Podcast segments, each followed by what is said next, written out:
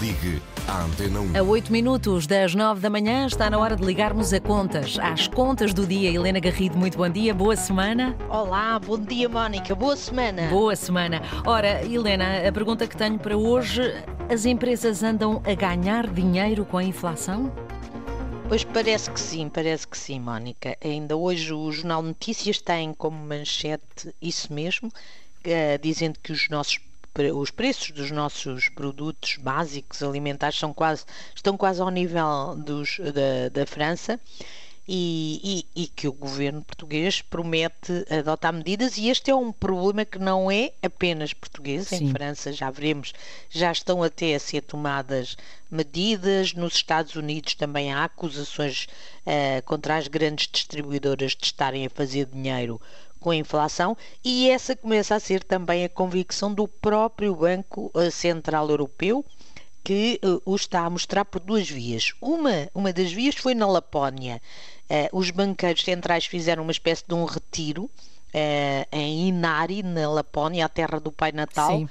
E, e, e, nesse encontro mostraram dados, foram mostrados dados que revelam que as margens de lucro das empresas têm estado a subir com a inflação.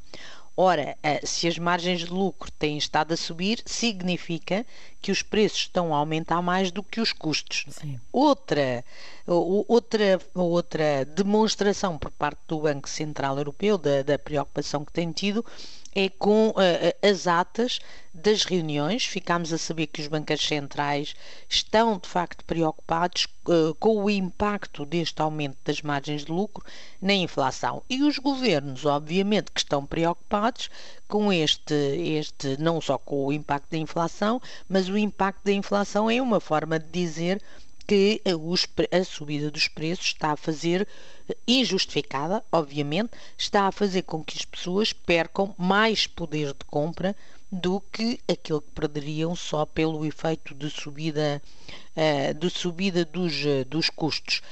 Com efeito, aquilo que, que estamos a assistir, uh, a Mónica, é uma subida dos lucros com especial visibilidade em empresas de produtos ou serviços onde, os, os uh, onde os, a inflação subiu mais, onde os custos subiram mais.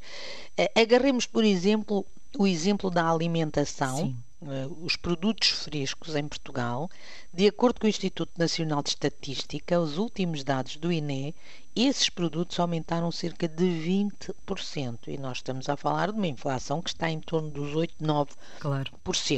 Ou seja, há aqui produtos que estão a subir mais do que a inflação média e nós, a partir daqui, não podemos concluir que estão a subir os preços mais do que deviam porque não temos uh, dados, há dados obviamente que se justificam nos produtos alimentares, que são os fertilizantes, a subida do preço da energia, etc. Mas o preço da energia já, está a aliviar, embora em níveis mais elevados, obviamente.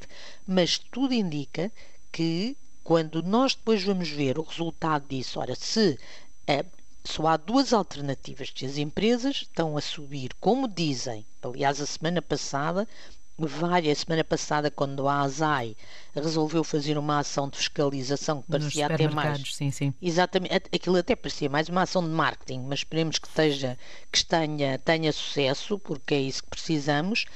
O setor da distribuição, representado pela sua associação, veio dizer que não é verdade que aumentaram os preços em linha com a subida dos custos e que em alguns casos até foram eh, moderados. Mas se isso tivesse a acontecer, a pergunta é então por que que os lucros não diminuíram? Se aumentaram ou pelo menos não ficaram na mesma, claro. a margem de lucro. Uh, se, como a margem de lucro, tive a ver as contas dos primeiros nove meses do ano passado, porque ainda não há dados do ano inteiro, as margens de lucro não diminuíram, ficaram na mesma ou até aumentaram. No caso até da Jerónimo Martins Pingo Doce, aumentou a margem de lucro. O mesmo eh, o, no caso do modelo Continente, que ainda é mais difícil, as contas não são muito transparentes, eh, porque está integrado no, no grupo SONAI, eh, a margem de lucro eh, diminuiu ligeiramente, mas não o suficiente para explicar eh, que estas estas diferenças. Não se vê qualquer redução dos lucros. E não se vende qualquer redução dos lucros, temos de concluir que, das duas, uma, ou aumentaram os preços para além de acima daquilo que foi a subida dos custos, ou apertaram os produtores, o que também não é de excluir, porque sabemos Sim. bem como estas grandes distribuidoras, estas grandes empresas de distribuição apertam as margens uh, do lucro de, dos, dos agricultores. Ora, este problema, como disse, não se limita a Portugal. No Banco Central Europeu, em Frankfurt, já existe esta preocupação. Por aqui, o Banco de Portugal também está a olhar para isso. Em França, o Ministro da Economia e das Finanças conseguiu impor à grande distribuição um cabaz designado anti-inflação com um conjunto de produtos de, com preços hum, controlado, controlados. Em Portugal, pôs-se na rua, em França, forçou-se as distribuidoras. O Banco Central Europeu e o Banco de Portugal prometem continuar a criar pressão, nomeadamente mostrando números para os Estados Unidos já está mais que provado que aumentaram as suas margens, mostrando números que é estas que há empresas que estão a ganhar com a desgraça uh, que arrasa o poder de compra da maior parte das famílias, da maior parte das famílias portuguesas têm de ter responsabilidade social. As empresas não podem apenas usar a responsabilidade social como estratégias de marketing, dizendo que se preocupam muito e depois, quando chega a hora de mostrarem que de facto, de facto, têm a responsabilidade social, afinal, não têm e aproveitam estas, estas fases para aumentar os seus lucros para além do que seria obviamente razoável. Ninguém é aqui contra os lucros. Claro. Uh, as empresas têm de ter lucros, mas têm de se portar uh, também de forma justa a tirar esses lucros, porque esses lucros, quando são excessivos, estão. Embora as empresas digam que é muito difícil, claro que é difícil perceber quais são os lucros excessivos, uh, e, e esses lucros, quando são excessivos, revelam irresponsabilidade social e responsabilidade na forma como se gera as empresas. Esperemos que as empresas tenham consciência disso. Muito bem. Mónica, Helena até Garrido, amanhã. até amanhã. É um assunto que vamos continuar a, a, acompanhar e pode também seguir as contas do dia. Vão ficar disponíveis dentro em breve no RTP Play.